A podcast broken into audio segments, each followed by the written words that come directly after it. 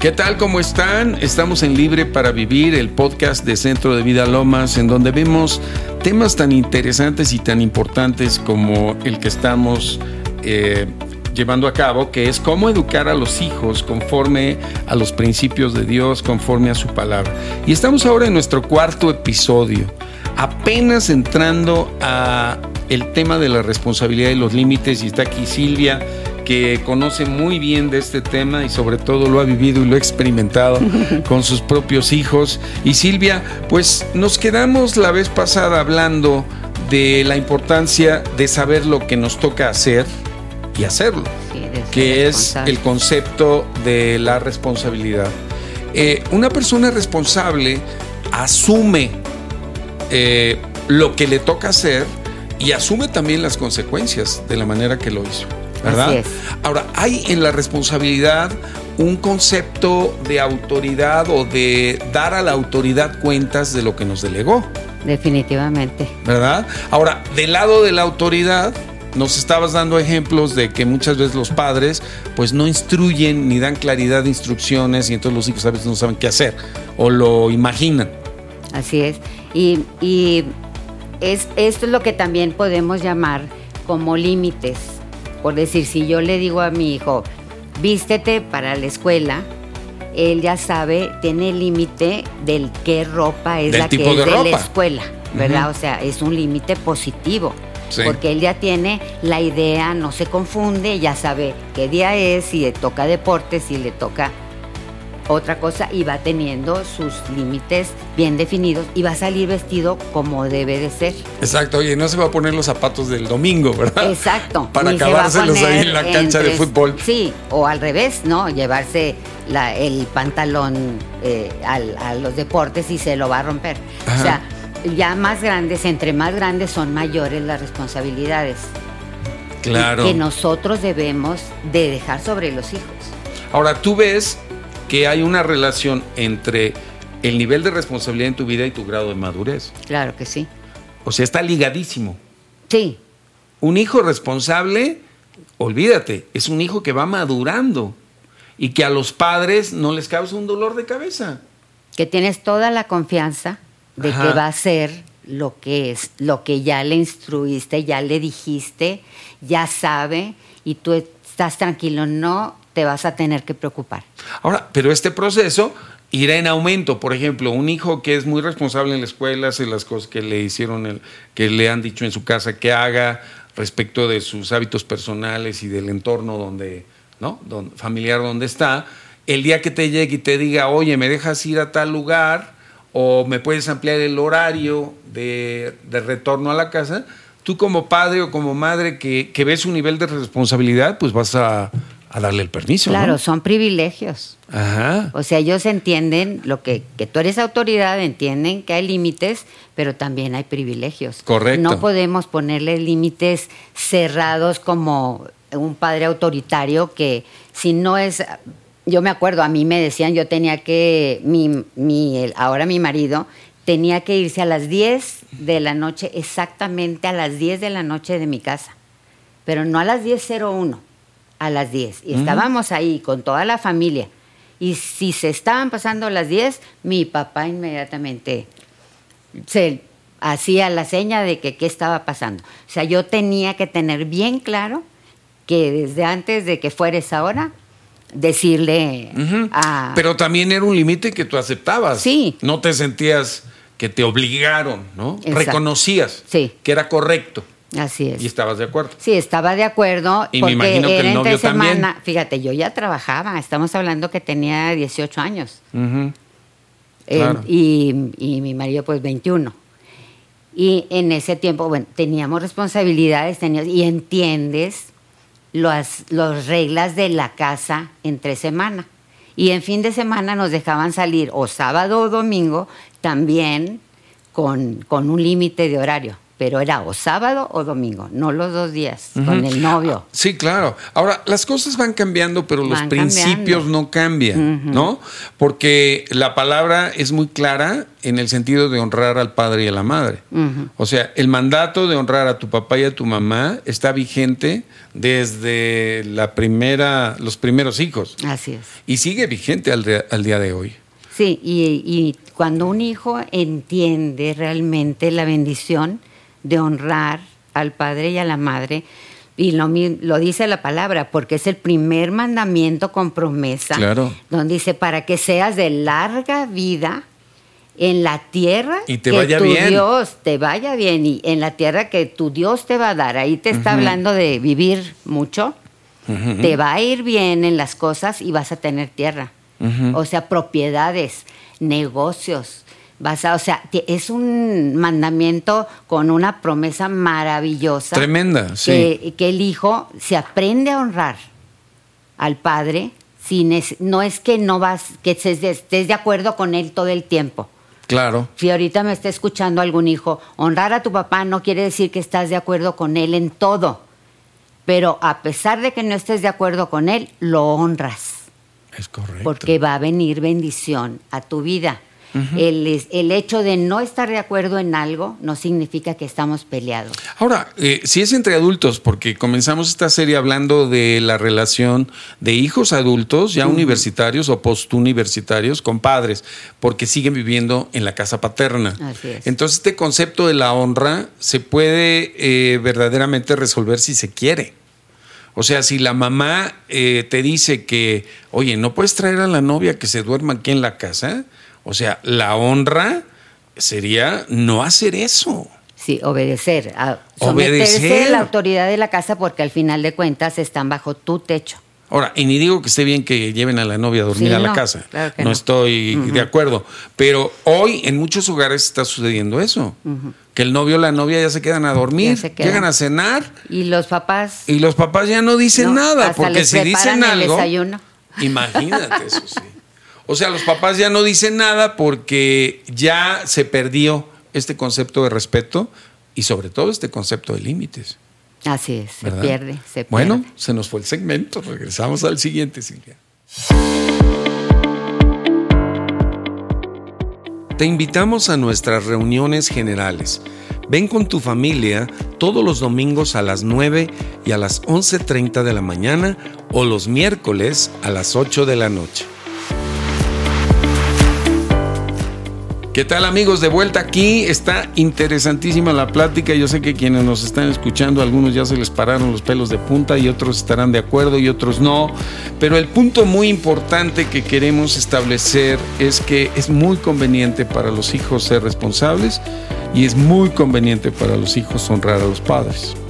En realidad no importa cómo sean, pero la figura del papá y de la mamá en nuestra vida debe llevarnos a honrarlos y a respetarlos. Y ya Silvia nos decía que no tienes que estar de acuerdo en todo con tu padre o con tu madre, pero sí es importante que reconozcas que ellos son dignos y merecedores de que tú los honres, los respetes. Así es. ¿Verdad? Y hay papás que no se lo merecen. Ah, sí, es pero correcto. Pero tú necesitas y debes de honrarlos para recibir esa gran bendición. Sí, que ese tenemos principio. esa promesa que está que siempre nos va a llevar a más. Sí, a vivir una larga vida y a que nos vaya bien en la tierra. Y bueno, eh, hablando nada más para terminar de este punto de la responsabilidad, a mí me ha gustado mucho esta frase y la he memorizado y me hace reír, que dice, tú no eres responsable de la cara que tienes. ¿Y a qué me refiero con esto? Que tú saliste de la combinación de los genes de tu papá y de tu mamá. O sea, tú no tienes la responsabilidad del tipo de cabello, del color de la piel, de la forma de los ojos, en fin, de todo lo que heredaste simplemente genéticamente por la combinación de los genes de tus padres. Ahora, hay muchas personas que se pasan toda la vida culpando a los papás o culpando a las circunstancias biológicas o al código postal en donde naciste de su condición actual. Pero ahí te va la segunda parte de la frase. Como dije, no eres responsable de la cara que tienes, pero sí eres responsable de la cara que pones.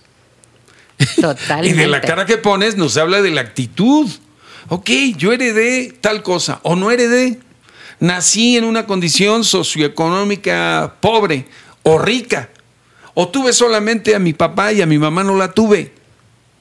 Bueno, eso es lo que te tocó vivir. Afortunadamente con el Señor y hablando del amor del Padre, nosotros podemos recuperar y sanar todas las situaciones abusivas, perjudiciales o lo que hayamos vivido en nuestra vida pasada.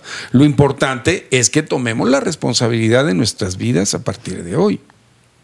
Y ahí es donde los límites entran, ahí es donde eh, el principio de autoridad eh, podemos analizarlo, estudiarlo para ser mejores personas. ¿Por qué no nos hablas un poco ya de lo, que son los límites? Sí, mira, la definición de límites es fronteras que demarcan territorios, donde termino yo y comienza el otro. Fíjate que, que ahorita inmediatamente pensé en el río Bravo. o sea, los mexicanos y mucha gente se quiere saltar el límite del territorio estadounidense. Así, y ese límite es para nuestra protección. Exacto, sí. O sea, la gente piensa que es algo impositivo, autoritario, pero es para nuestra protección. Todos los límites son espacios provistos para la individualidad dentro de la comunidad. Es decir, que yo tengo un derecho, pero una responsabilidad en los límites de cómo yo me muevo en el ámbito de la casa, en el ámbito del trabajo, en mis relaciones interpersonales, cómo estamos hoy con el problema del acoso sexual a las mujeres. O sea, el acoso es tratar de sobrepasar los límites de la otra persona sin su consentimiento. Así ¿O no? Sí, y nos, nos toca a cada uno saber poner los límites. Eh, hay personas que piensan, no, es que se va a enojar si le digo algo se va a molestar si le pongo un límite. Me, van me va a correr mi jefe si le pongo el límite de que ya no me esté diciendo lo que me dice y que me siento acosada. Pero necesitamos entender que no todos los límites tienen que ser groseros o, dichos de, forma mal. Puedes poner límites con amor. Creo que la palabra que más señala el límite a las otras personas es un no. Cuando yo te digo no, te estoy poniendo un límite a alguna iniciativa o a, alguna actividad o a cualquier cosa. Yo merezco poder decir no. Así es. Pero también merezco que me digan que no. Sí. Y hoy hay mucho problema con eso. Sí. Aún desde los niños chicos, tú le dices no y a lo mejor se suelta con el berrinche. Sí. O tú le dices no a un joven y a lo mejor se sale de la casa y se va a hacer lo que quiere. Está tremendo eso. Sí, está tremendo. Por eso, si el límite, te digo, se tiene que también poner, poder, saber poner con amor. Sí, claro. No, es nada más de que no vas acá porque yo digo y no vas a hacerlo porque no, no. Mira, mi amor, ven tantito, siéntate. Sí, el día de hoy, Te voy a explicar esto, ¿verdad? Y ya empiezas a explicarle por qué no puede pasarse de esa hora, por qué no puede ir a tal lugar y, le vas explicando y dejas que te pregunte y te, a veces te van a reclamar, pero es que mi amiguito sí va, sí, pero mira, tu amiguito es tu amiguito y su familia, nosotros somos diferentes. Tenemos este concepto, esta idea. otros valores, otras formas de pensar y, y, tu edad, a tu edad, no. Vamos a esperarnos a que estés más grande y le, le pones el límite para otra edad. Ahora, eh, ¿Cómo podemos desarrollar los límites? Eh, porque yo, de acuerdo a lo que estás diciendo, un límite en realidad es como un preventivo, porque yo estoy enseñando responsabilidad. Estábamos comentando fuera del aire un, ejemplo de una mamá y un papá que en un día sábado de desayuno hicieron huevo con jamón y ya sabes, los frijolitos, y estaba el, bebito de, de dos años eh, no viendo al huevo, sino viendo un pan tostado con queso, crema y fresas y mermelada. Y el niño lo que quería era eso. Pero el límite que le puso el papá y la mamá, le dijeron, sí, sí te vas a poder comer tu pan, pero antes cómete tu huevo con jamón. Y entonces el, el niñito se le quedaba viendo así al papá y a la mamá y quería, ¿no? Tomar el, el pan ese rico, ¿no? Y el papá le dijo y la mamá, no, no, no, cómete esto y luego te doy tu pan. Entonces el niño, ante la gratificación que vendría después, decidió comerse el huevo y aprendió a diferir la gratificación inmediata, que es un problemón hoy. Sí, por eso... hoy todo es on demand. Sí, todo es, eh, lo, haz lo que sientas, haz lo que te guste. Lo quieres ahorita, ahorita. Y no es, cuando enseñamos eso, enseñamos que viene una gratificación. Después de una disciplina, sí, ¿no? Después de una disciplina. De un esfuerzo. Te va a evitar embarazos fuera de matrimonio. Correcto. Drogas, alcoholismo. Te va a evitar grandes cosas con tus hijos. Porque van a entender que eso no es para ahorita. El, el sexo es para cuando esté casado. Esto es para cuando esté en cierta edad. Van definiendo, como dices tú, el la recompensa, o lo, el placer o lo que quieren para el momento adecuado. Sí, la verdad, Silvia, no sé qué opines, pero hoy la cultura del esfuerzo está hecha a un lado. Sí. Regresamos al siguiente segmento. No se vayan, libre para vivir de Centro de Vida. Ven a interceder por tu familia, tu colonia, tu estado y por el país los martes de 4 a 6 de la mañana, los viernes de 8 a 10 de la noche y los sábados de 7 a 9 de la mañana. Regresamos a este último segmento. Estamos hablando de los límites. Silvia, ¿por qué es importante poner límites? Mira, si es una manera preventiva, o sea, lo primero que hace nos protege a nosotros, ¿verdad? Eso también él ayuda a que nos podamos proteger, que seamos protegidos de otros. Correcto. de saber ponerle límites a otros. Y esto está muy interesante. Dice, si enseñamos que no es necesario poner y respetar los límites, estamos aceptando que los demás puedan hacer conmigo lo que quieran y viceversa. Aquí me viene a la mente el ejemplo de mi hermano, el más chico. Traía a una de mis hermanas más chiquitas. No, hombre, la traía de un ala la tomaba como su sirvienta, le llamaba para que le hiciera lo que quisiera, pero ya se pasaba de la raya, porque además había apodos, había empujones. Y entonces si los padres ahí no le ponen un límite a ese hermanito mayor que trae al más chiquito asoleado, ¿qué va a pasar con ese pobre niño? Así es. Está creciendo indefenso. Él está aceptando que los mayores pueden hacer con él lo que se les da la gana.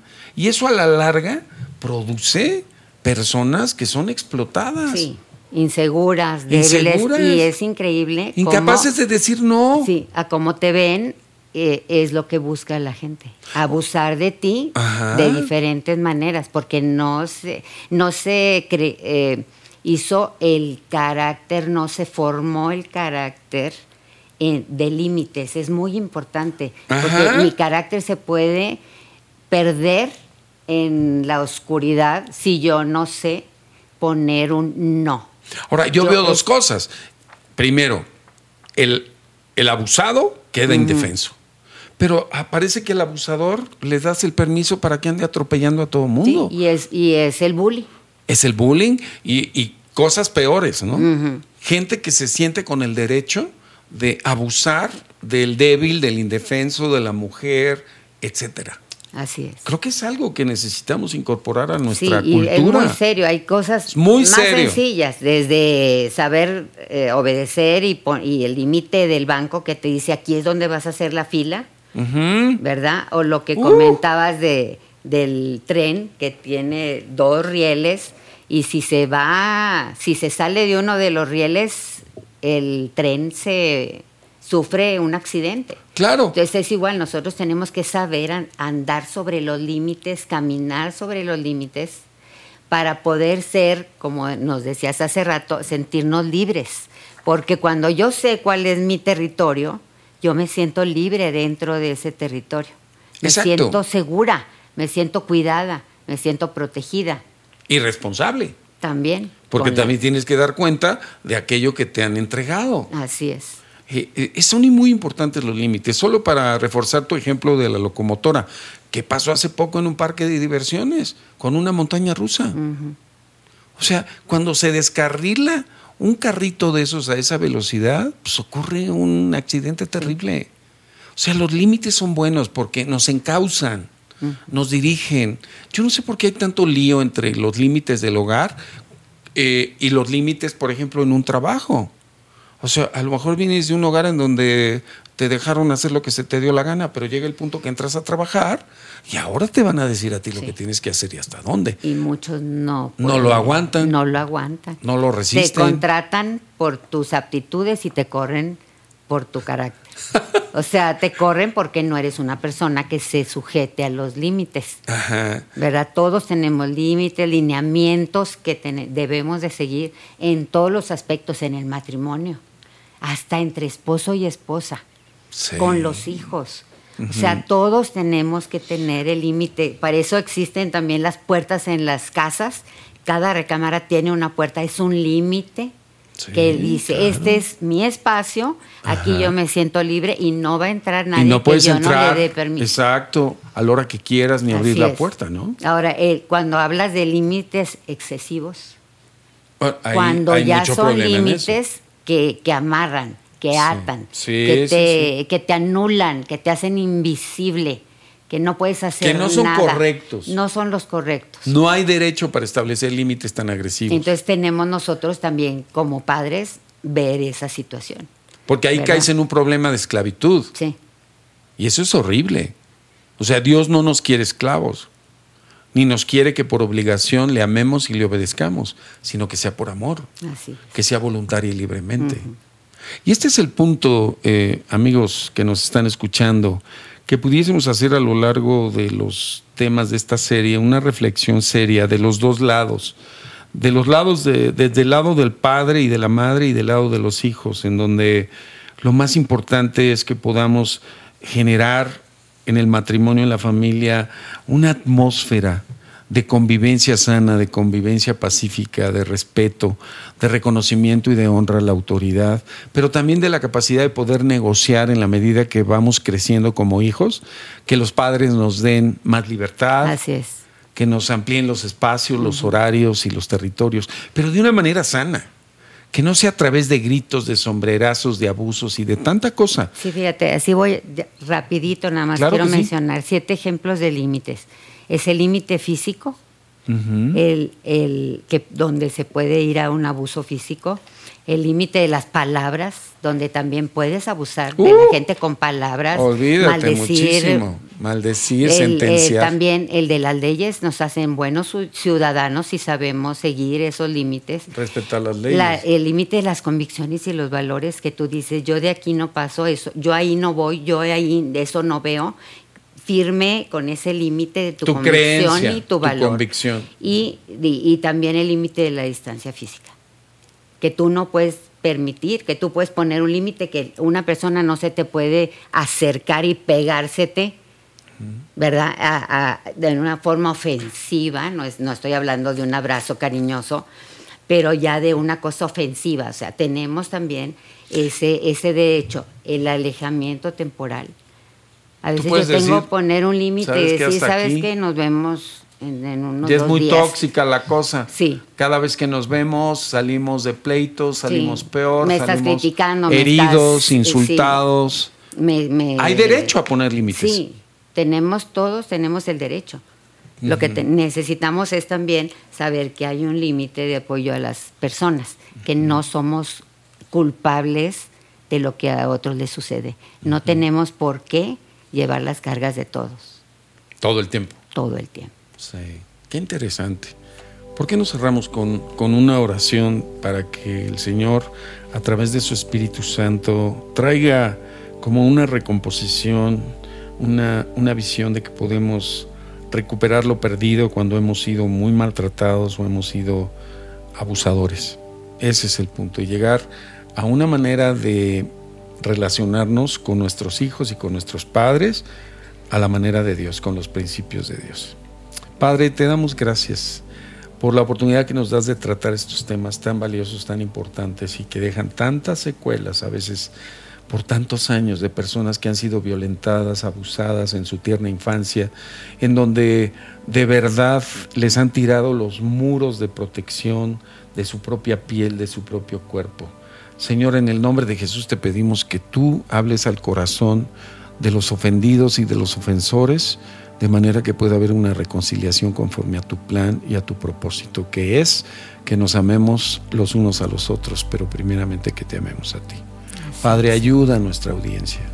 Señor, todos, aquí Silvia, yo, eh, muchos de los ejemplos que damos son cosas que hemos experimentado a lo largo de la vida, conflictos que hemos tenido que resolver a través del amor, del perdón que solamente viene de Dios y que Cristo logró en la cruz para todos. Así es, Señor. Muchas gracias. Gracias, Señor, porque tú nos vas a enseñar a poder limitar lo que es verdaderamente importante a establecer límites razonables que instruyan, que hagan crecer a nuestros hijos, que podamos comunicarlos claramente a ellos para que crezcan como personas, que sean límites positivos, que no se sientan nuestros hijos atados, amarrados, Señor, y que también sean eh, comprobables que los límites es porque tenemos razón de poner esos límites, que nuestros hijos nos puedan entender. Que podamos ser consistentes en aplicar esos límites, Señor, no ponerlos y luego quitarlos. Y, entender que el romper los límites nos va, nos va a traer consecuencias, que tenemos que tener paciencia conforme a la edad de nuestros hijos y Señor, confiamos en que tú nos das sabiduría, entendimiento, revelación en esta tarde, Señor, permitimos que tu Espíritu Santo entre en nuestra familia, entre en nuestras vidas totalmente. Jesús, te necesitamos. Ven, Señor Jesús. Gracias porque tú eres el Señor de nuestra familia y, los límites que sean puestos por ti, Señor, no por la carne ni por el hombre. En el nombre de Jesús. Amén. Muchas gracias por estar cerca. Nos vemos en el siguiente podcast.